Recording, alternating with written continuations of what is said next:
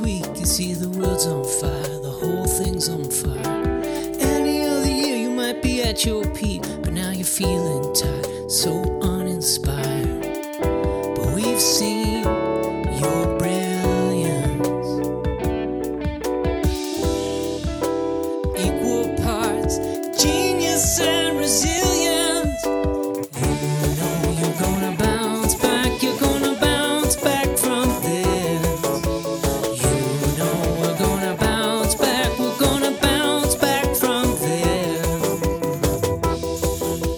So just take a minute to recognize that it was hard and you freaking did it. We're gonna bounce back.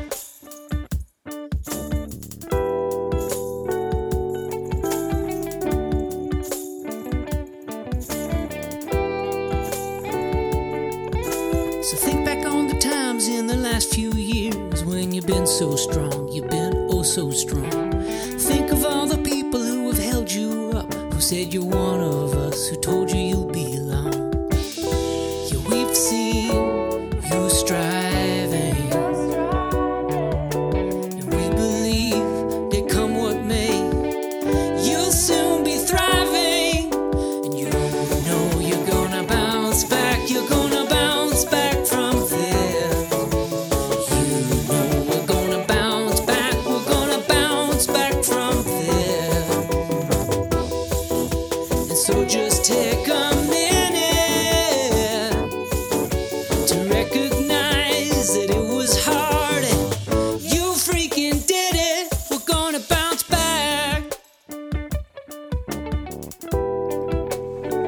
Hi, everyone.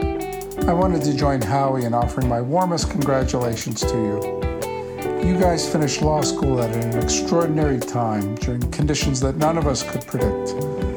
But you showed us just how well founded our confidence in you was. And it's because of people like you that I'm absolutely confident in saying we're going to bounce back.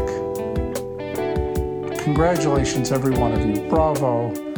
And remember, you freaking did it. When all of this is past and you're on your own, just know we're rooting for you. Yeah, we're cheering for you.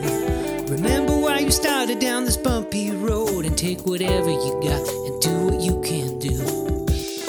Now maybe take a staycation. And while you're there, please accept our